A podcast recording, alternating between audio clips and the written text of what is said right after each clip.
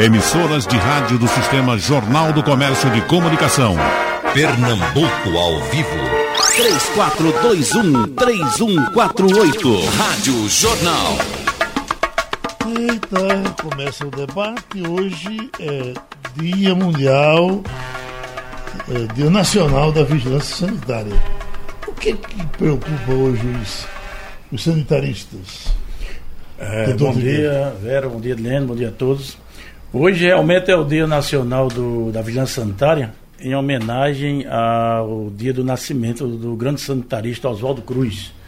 Então, foi em 2015 instituído esse dia, exatamente para que nesse dia e você tome essa iniciativa tão oportuna, para que haja um movimento entre os profissionais da área de saúde para conscientizar tanto a população como os próprios colaboradores que trabalham nos estabelecimentos de saúde da importância dos cuidados que nós devemos ter com a higiene, com a proteção sanitária, tanto das comunidades, dos estabelecimentos de saúde, como o público interno, externo e a comunidade em geral.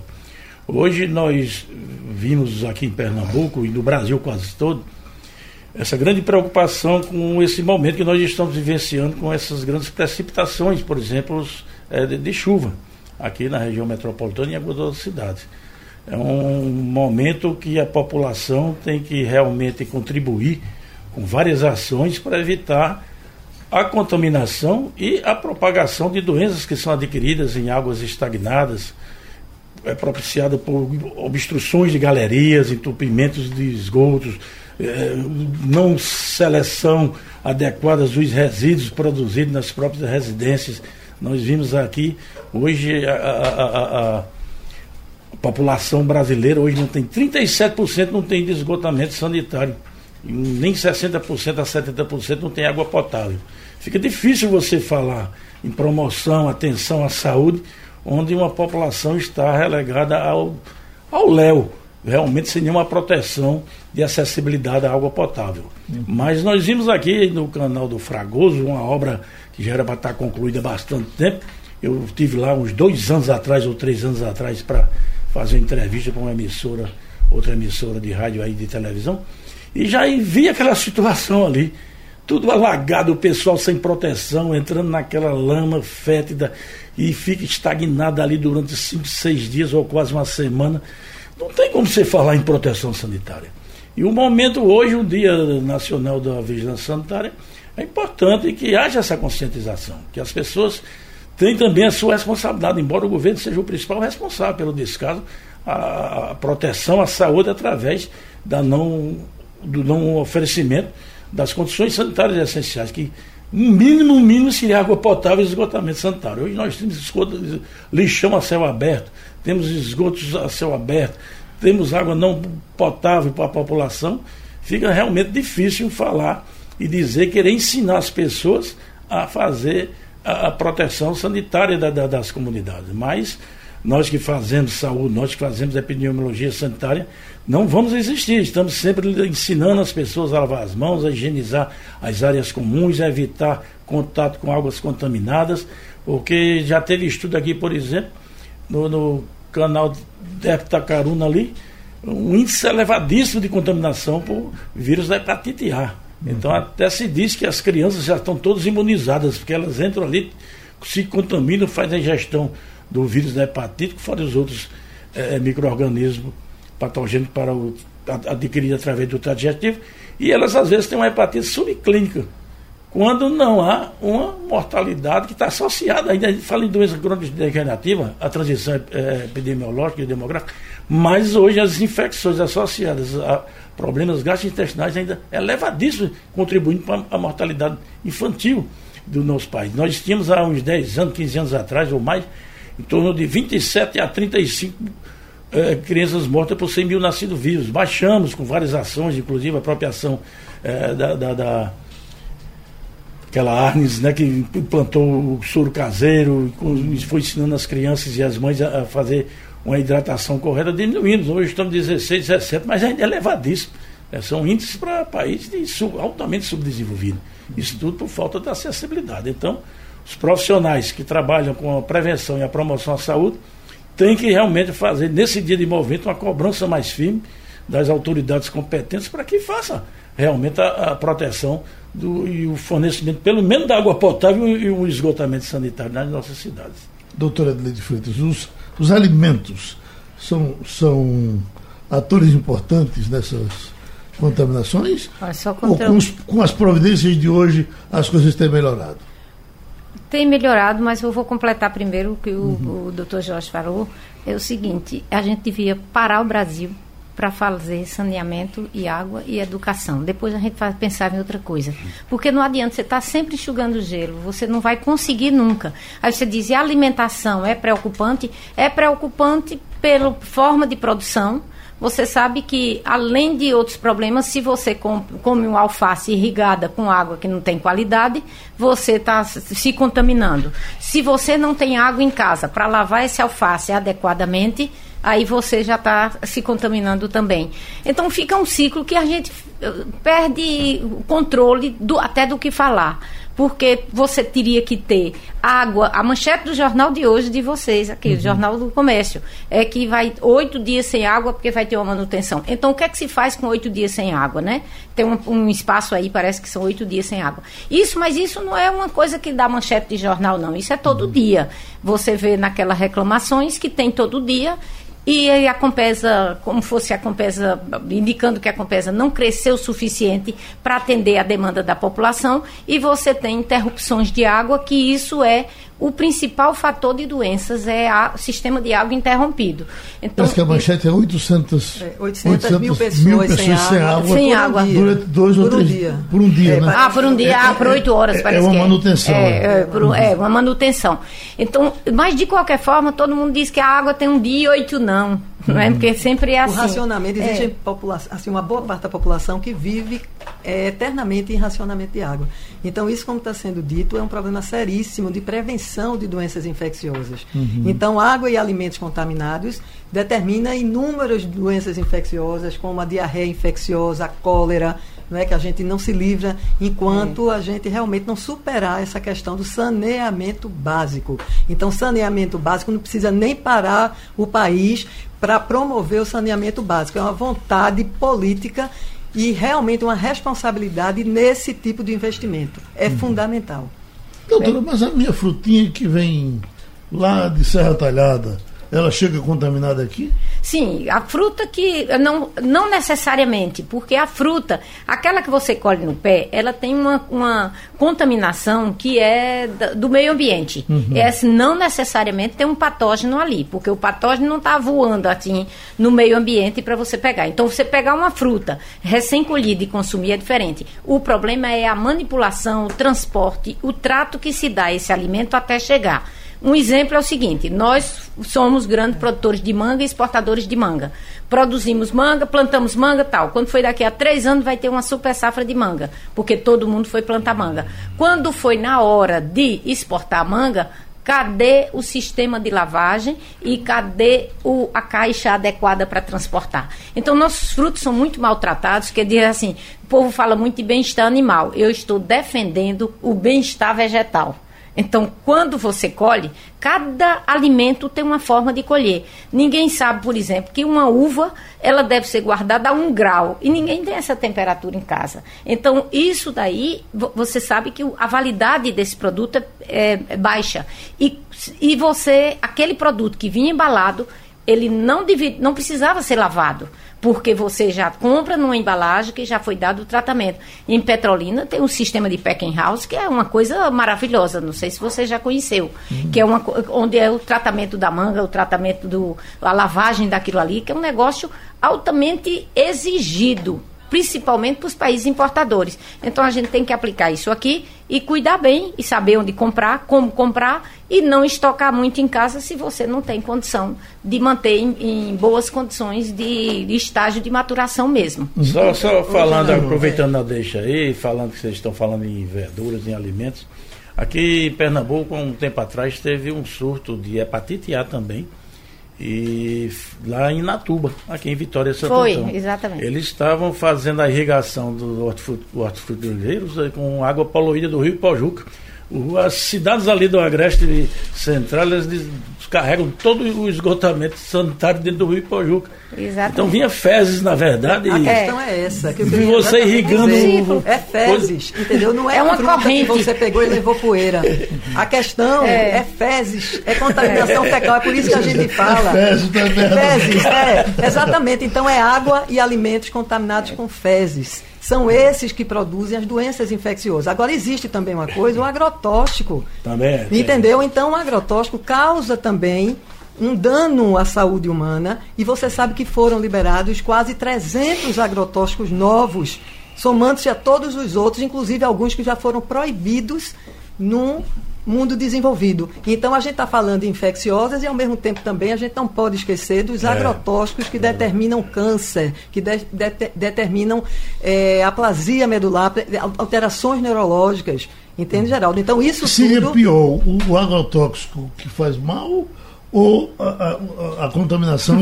Os dois são ruins. É, um mata de uma vez. Um mata, um mata vez, rápido e o outro mata lentamente. Entendeu? Então, quando a gente fala em alimentos contaminados, em doenças infecciosas, a gente está falando de alimentos contaminados com fezes. O doutor Geraldo George falou aqui da hepatite A, é uma doença de transmissão fecal oral. Então, é como ele falou, irrigada com água com esgoto in natura, sem tratamento. É. Então, é um problema seríssimo, é, problema... é uma coisa primária. Agora, para a gente falar também em alimentos e cuidados com os alimentos, a gente tem que falar também nas pessoas que não têm acesso ao alimento. Então, a fome é uma realidade.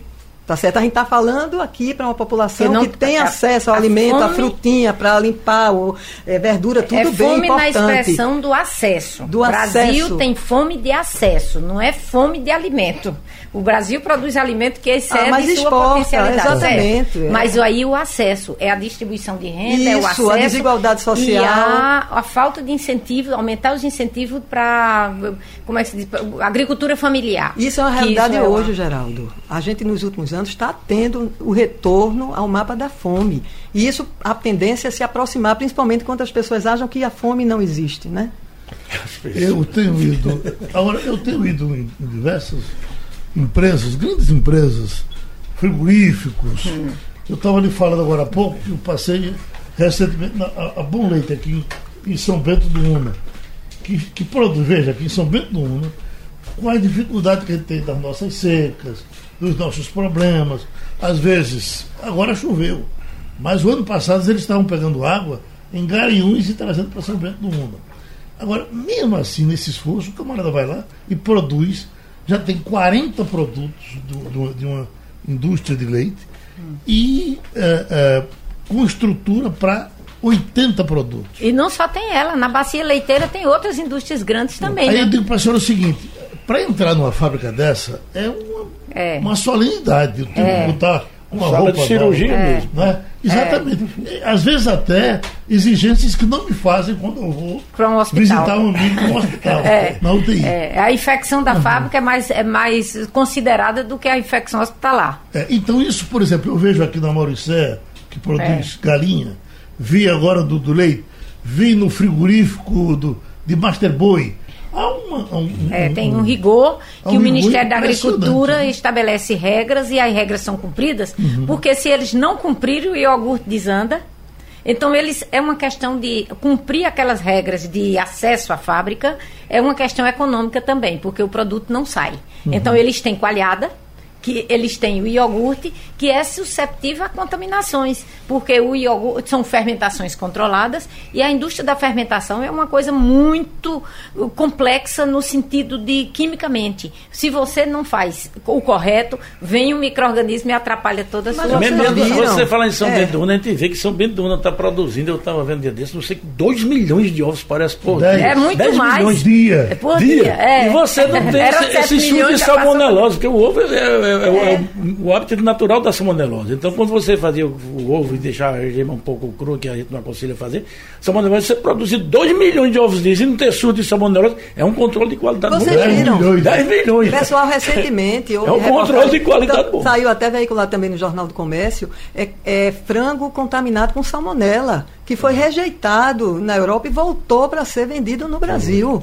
É, voltou. Voltou. É. Ele vai desde tá no, ano tá passado. No, essa matéria não foi tá... esse ano 2019, não, o ano passado. Mas é o seguinte, a, a, aquela regra, eu, eu estou vendo eu, eu na hora. Na, no... Mas para entrar uma coisa contaminada em qualquer país é uma coisa muito, muito complicada. É, é. Alimento para entrar Por isso que voltou outro. Com, é uma loucura. Com tanto, ah, ele foi e voltou. Ele, com ele tanta rigidez. Deixa eu dizer. O que eu estou falando é que com tanta rigidez que foi falado aqui, não é? Na, na, nas fábricas de produção de carne, essas coisas, mesmo assim passou contaminada e foi verificada essa contaminação, eu acho que foi na Europa, não Mas sei se qual país, é, exatamente, na França, na, voltou e foi vendido, vendido no Brasil. É, deixa eu lhe dizer, mas deixa eu explicar direitinho o que é, que é isso. É o seguinte, a, o frango, ele não passou nos, nos padrões de salmonela da Inglaterra, acho que foi da Inglaterra. Aí ele, ele passaria nos padrões brasileiros. Porque de cada país você tem a resistência do povo e o hábito alimentar, como eles consomem aquilo ali. Então, nosso Brasil, ele permite que de 100 amostras analisadas, 20 pode ter salmonela. Lá no, no era ausência de salmonela em, em todas. Então ele volta, ele volta para o Brasil voltou para o Brasil, ou voltaria, ou ia para outro país que tivesse a legislação mais flexível. Sim. Aí você diz, e como produzir um frango sem salmonela? É, isso, esse percentual que é dado já é estabelecido no mínimo possível de atender. Só que ele, ele passou, ele não passou para lá, mas ele aqui no Brasil, ele estava dentro das regras. Então, Ou seja, quem tá regra é a A regra deve ser revista. É, a legislação. Porque será que o ser humano do país desenvolvido ele é diferente? Ele sofre menos se pegar uma salmonelose? Porque salmonela é uma das bactérias que mais determinam infecção. Aqui eu fiz vários estudos de diarreia infecciosa. Então, Shigella, salmonela, e que tem um impacto importante na gastroenterite em crianças abaixo de 5 anos. Então, isso é uma coisa para se refletir, não é aceitar, é modificar, é fazer um é, esforço para modificação Você, você imagina coliforme. Então, é, legal, Qual é a contaminação de coliforme? Talvez isso que está fazendo é legal, mas é o seguinte, salmonela, que bactéria, como essas bactérias salmonela, ela não é uma bactéria que considerada, ela é de, de fácil espalhamento porque não tem saneamento e ela vem pelas fezes. Então, o que é que você, ela não é termorresistente, não é bactéria, ninguém come sushi de frango. Ninguém come o frango cru. Uhum. Essa é a razão da gente não ter no alimento um, um, índice de salmonela no alimento, seja cru ou preparado. Tem uma pesquisa que aconteceu há muitos anos atrás que mandaram o, fran o frango foi analisado em todo o Brasil e os resultados do Nordeste eram sempre melhores do que em relação à salmonela. E foram revistos, era, era a prefeitura que fazia, o laboratório da prefeitura, mandaram para a universidade para fazer e confirmou o resultado da prefeitura. Não é metodologia, não Vejo foi falha de surpresa, viu? Então, isto daí não teve, o, o, Nordeste teve índices inferiores de contaminação por salmonela. Então, do cozimento ela morre. Muito claro, estranho. o cozimento não... não... muito forte. Uhum. Ela, o problema é recontaminação, porque a água que lava a mão do operador, então, como você tratar esse frango depois? Então, você não tem, você não teve certamente salmonelose na vida. A gente não tem com frequência, porque é uma doença que ninguém tem dúvida, tem certeza. Não, mas tem porque com frequência. é uma doença grande. Olha, eu, eu não trabalhei com, não, eu não trabalhei com alimento, eu trabalhei com seres humanos, né? Então, a salmonela é uma das bactérias que mais frequentemente determina infecção. O impacto é maior na criança, mas o adulto também. E principalmente pessoas vivendo com HIV, eles têm 100 Sim, vezes mais. Não, mas não é só outra população. E outra não, mas coisa, mesmo a população imunocompetente, renda. viu?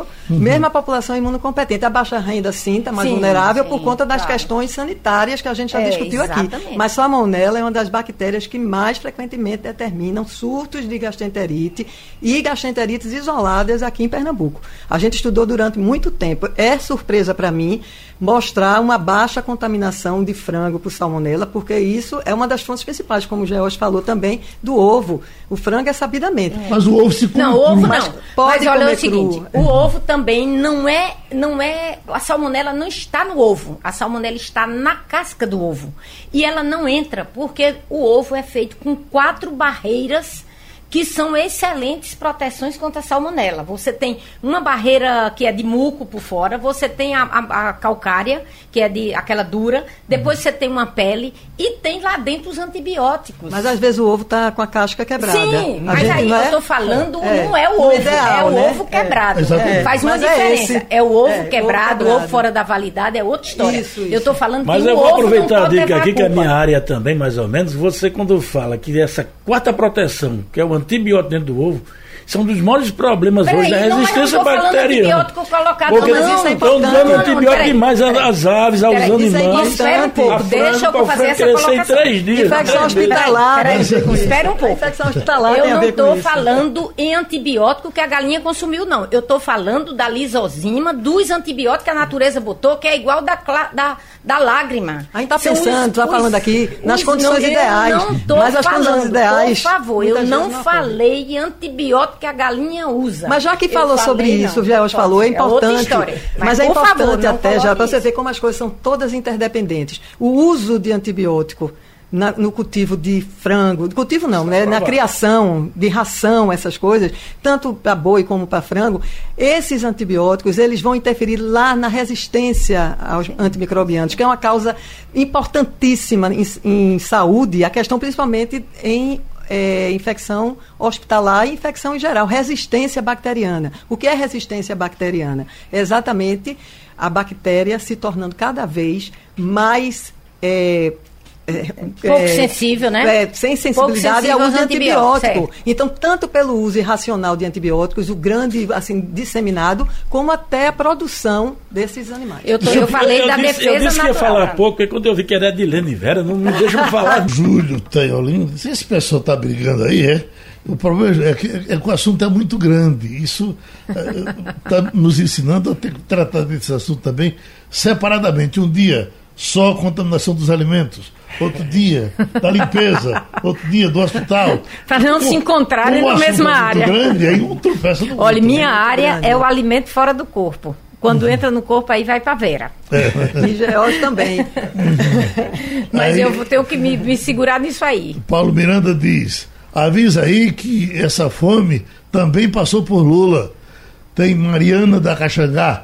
Como limpar e tratar agrotóxico das hortaliças antes de consumir? Não tem. É difícil Tem limpar. como. Não tem. Não, não tem. Todo que você lava, você consegue reduzir alguma coisa. Aí tem algumas lendas que não estão comprovadas, por quê? Até porque a, a própria universidade não tem condição de, de identificar a presença de agro, agrotóxicos. Por exemplo, para fazer microorganismo, você analisa o vegetal antes, trata ele e analisa depois. É simples. Mas para determinar agrotóxico fica difícil, que você tem que ter uma aparelhagem toda especial e é caro. Então você não tem. Aí tem umas lendas aí, botando bicarbonato, mas eu não vejo essa coisa que eu possa falar cientificamente de que os, botar imersão em bicarbonato vai dar resultado na redução de, de defensivo agrícola.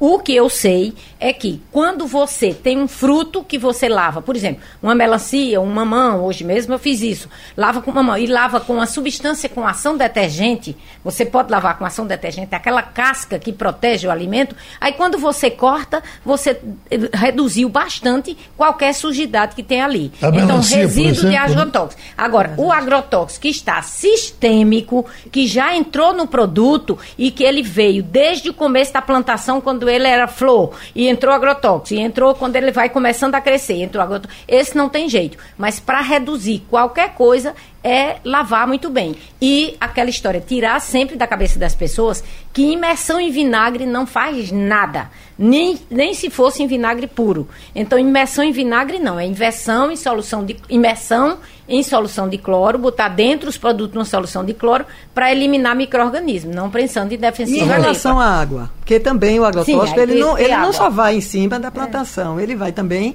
contaminar os rios, os lagos, e as açudes. águas da torneira- E aí, Eu faço vegetariano do Suassuna. E por que a gente está vivendo tanto? Pois é, porque estamos vivendo. a gente é resistente, né? Falou. A gente é resistente. Desculpe, mas falou exatamente na minha área. Por que a gente está resistindo? Porque nós temos a nossa imunidade natural. E nós podemos sair daqui com informação para a população como aumentar a sua imunidade. Então, é por isso que eu digo, cuide na sua imunidade, porque a cura está difícil. A prevenção é muito melhor. Ô, Geraldo, tem O muito doutor câncer. Trigueiro né? pediu uma, para dizer uma palavrinha. Deixa, deixa eu falar. doutor. Não, eu estava só querendo acrescentar que é, a nossa preocupação sobre a resistência bacteriana é muito grande. Inclusive, nós estamos realizando aqui, dia 23 a 25 de outubro, no Centro de Convenções, durante a Hospital Médico, o segundo fórum de infecções relacionadas à assistência de saúde, que é a IRAS, que é a antiga infecção hospitalar, como estamos também fazendo um congresso de gestão através do Sindios, que é o Sindicato dos Hospitais e Estabelecimentos de Saúde de Pernambuco.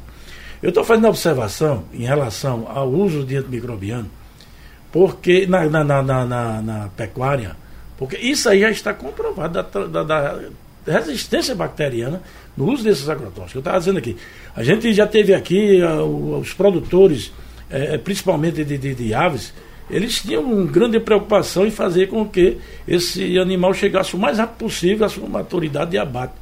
Então se usava muito hormônios na época, que foi constatado realmente, epidemiologicamente, junto à população, que algumas pessoas, é, crianças, estavam tendo um, uma, uma, menarca precoce, ou seja, a primeira menstruação precoce, assim como alguns adolescentes estavam desenvolvendo ginecomastia, ou seja, o aparecimento do, do das glândulas mamárias maiores nos homens.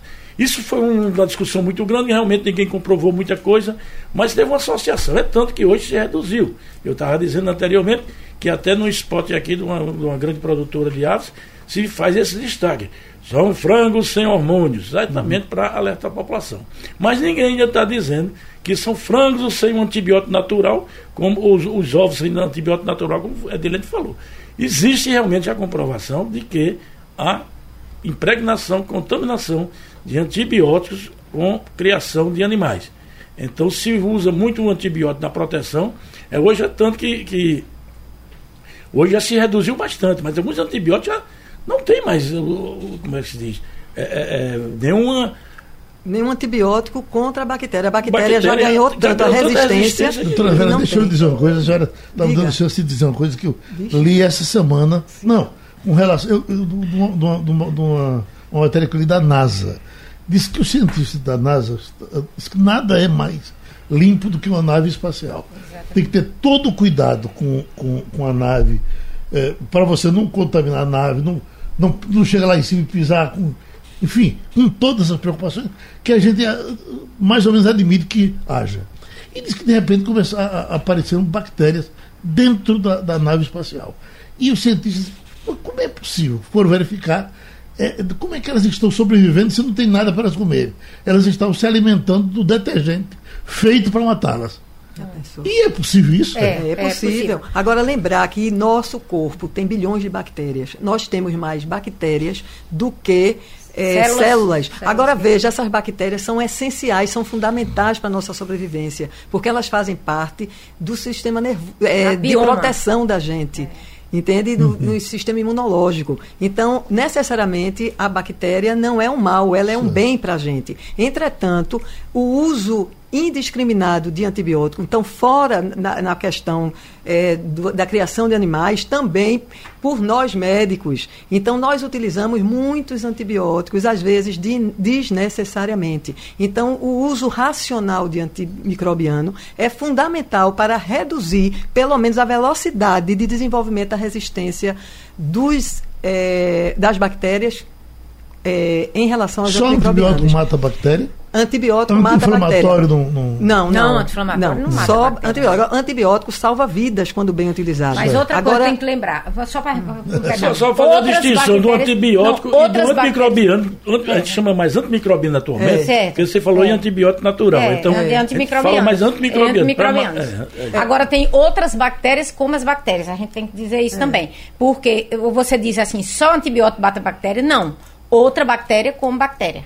Então você toma. A boa como é ruim. A boa como, a, ruim as do é bem como as do mal. É? Então Outra é esse coisa. o controle que Então, já que ela é falou futuro. disso, é, o antimicrobiano, ele quando é utilizado, muitas vezes é utilizado com amplo espectro. Ou seja, é para você matar uma formiga, você faz para matar um elefante. Mais ou menos assim. Então, isso vai causar um impacto muito grande nas bactérias que compõem o nosso organismo, o microbioma. É, o, é, exatamente, o microbioma. Então, a gente vai ter as bactérias boas, que estão nos defendendo, morrem, então cria espaço para as bactérias patogênicas se sobressaírem. Então, é um dos problemas, é um problema sério, tá certo? A utilização indiscriminada de antimicrobiano. Tem, tem hoje os, os probióticos, como ela falou, os lactobacilos estão presentes em leites fermentados, são presentes na, naqueles remédios que se trata para diarreia. Existe um estudo, não estou lembrado onde é, que já estão fazendo umas cápsulas com extrato de bactérias de fezes mesmo, É, extrato das é, fezes. seria Pra um você- transplante de fezes. É, exatamente, você se, se- Mas isso já está bastante avançado, É. não se fala mais de transplante de fezes, mas fazem de bactérias de pessoas que são sãs, consideradas sãs pelo laboratório, e tira essas bactérias que elas são potentes para combater o Clostridio Exatamente. que o nome não faz jus à, à- à capacidade dele.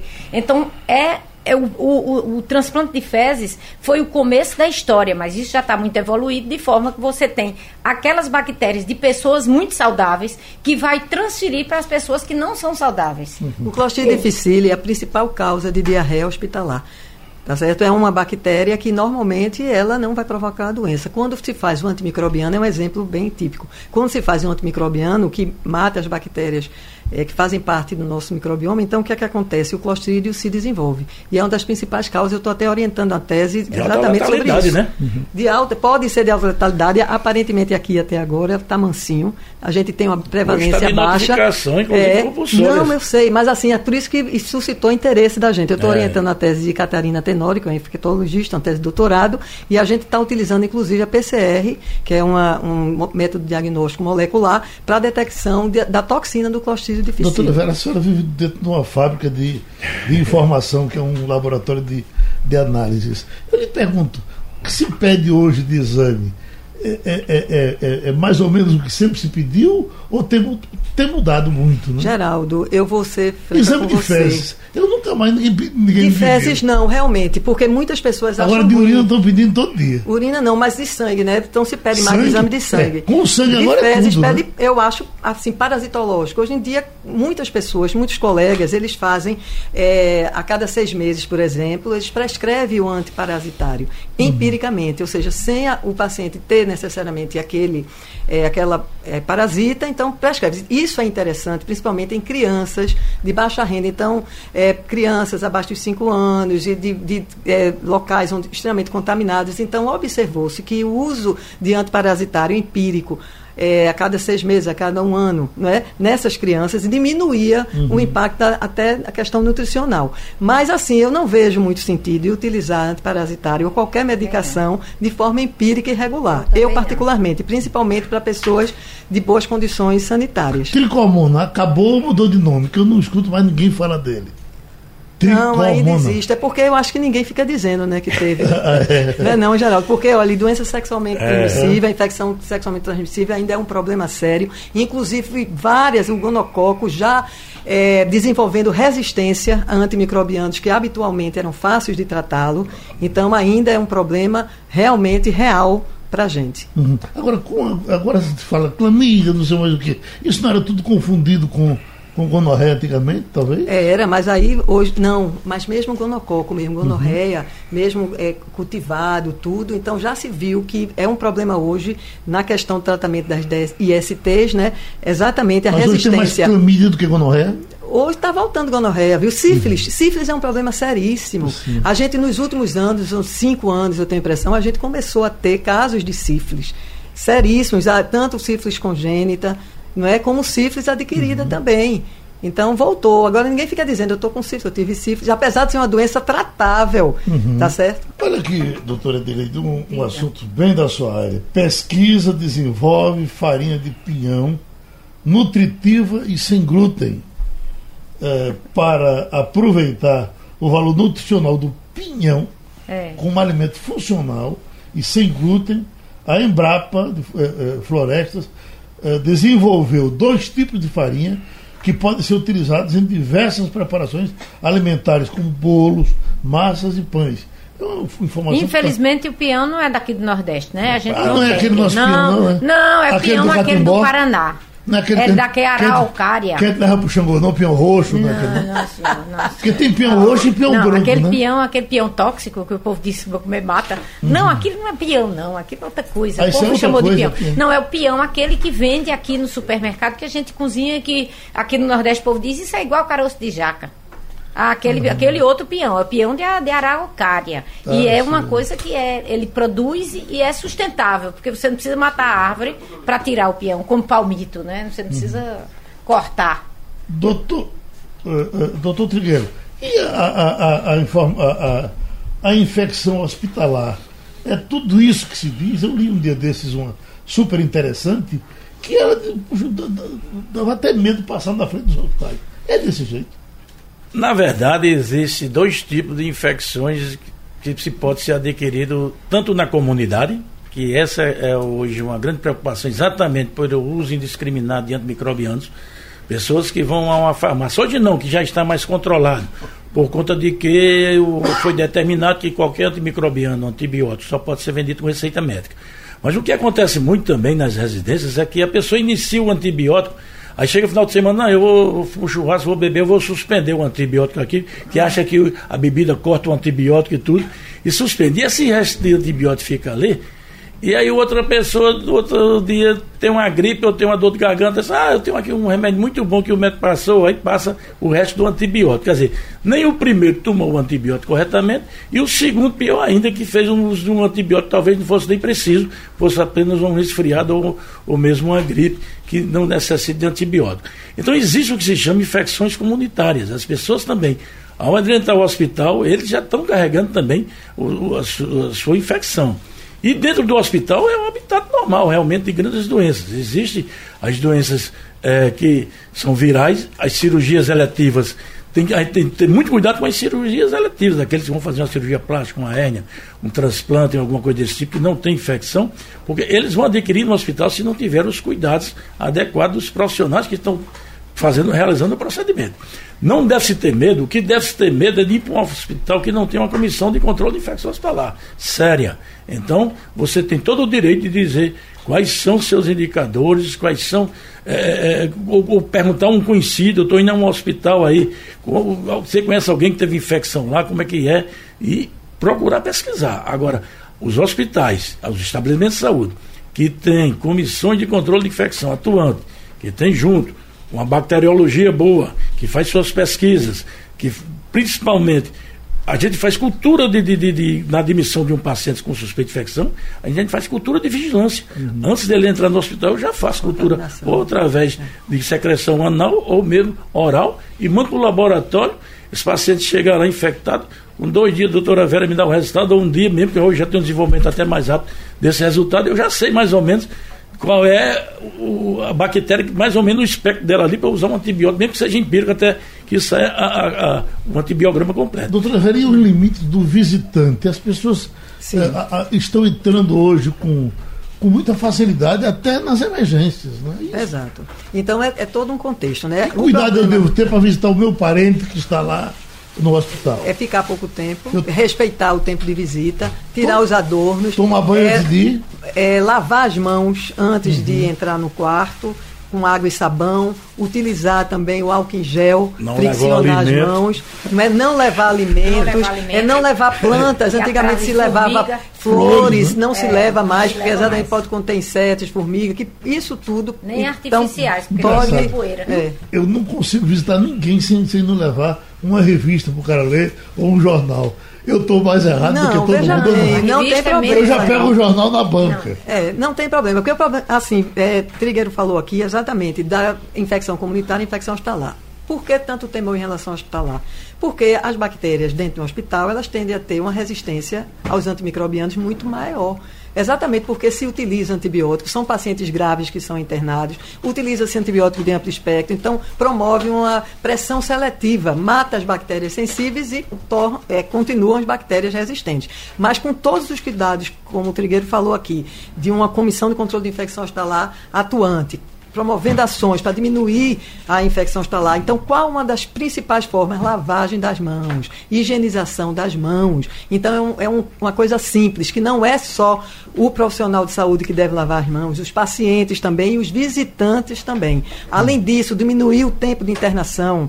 Então, quanto menor o tempo de internação, também menor a probabilidade de a infecção hospitalar, os procedimentos invasivos também. O tempo de visita. O tempo de visita. Se você tiver, por exemplo, gripado, você não deve visitar ninguém. Uhum. Né? Se tiver com alguma doença transmissível. Mas, assim, o tempo de visita, eu acho que é, é, é variável. Eu acho que também tem o bem-estar do paciente, que ele gosta de receber visita. Mas não ia uma quantidade muito grande de pessoas, porque quanto mais pessoas dentro de um ambiente. Então, tudo isso pode, pode ter um gripado que esteja com outra doença infecciosa incubada. Então, respeitar isso e a questão de promoção né, dos cuidados básicos de higienização das mãos, é, procedimentos invasivos quando for realmente necessário, o mínimo tempo de internamento, o mínimo tempo desses procedimentos é um, um catéter, uma sonda. Então, o profissional de saúde, principalmente o médico, ele precisa ter tudo isso, né, pesar direitinho é, o custo-benefício de sair. Doutora Leite, voltando para os ovos, tá certo? Eu, eu vim agora de São Bento semana passada e me deram uma caixa desse tamanho. Eu dividi por três, mas ainda levei ovo demais.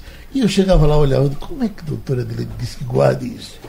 É na geladeira, é na, é, o ovo se guarda na geladeira. Olha, o ovo tem a embalagem mais perfeita que o homem está buscando. A tetra, a tetra Brick, que é aquela embalagem de caixinha, é, é, a busca da perfeição da embalagem do ovo. Que uhum. ela tem quatro camadas, por isso que é tetra, para imitar o ovo, mas não chega a imitar, não. Porque o ovo tem tudo que se quer ali para a bactéria e ela não está lá. Então, mas para ovo, não necessariamente você tem um ambiente refrigerado. 15 graus é suficiente para guardar o ovo por muito tempo. Mas eu já fiz pesquisa com 26 graus, que é nosso ambiente aqui, até eu acho que por solicitação do JCPM, que uhum. tinha uma granja de de, de ovo, não tinha? Era. Pronto. Era uma solicitação daqui para saber. A 26 graus, a gente estudou o ovo com 21 dias e ele estava em condição. Agora, não pode quebrar, não pode mofar, não pode reutilizar a embalagem. Uhum. Então, tudo então, feito. Eu não devo guardar dentro da geladeira. Pode, você Se pode. Se a geladeira estiver ah, limpa, né? Não, ah, não, não, não, não, peraí. Ah, você pode guardar na geladeira, agora, diferente do que, do, diferentemente do que se pensa o fabricante da geladeira, os órgãos devem estar protegidos. Então, se você botar num ambiente que a geladeira nenhum alimento entra em contato com a geladeira. A geladeira só entra em contato com recipientes. Ninguém vai botar uma carne aberta na geladeira. Você só bota fruta, que é um ambiente separado, numa gaveta separado, né?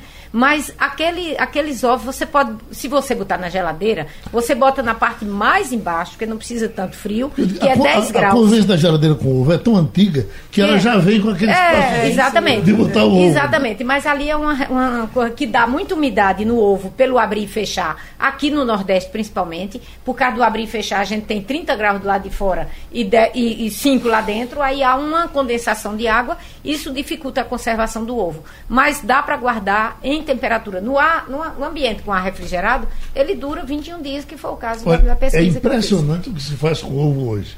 Nesse debate que eu fiz lá em São Beduna, eu voltei sabendo que hoje você tem ovo em pó. É.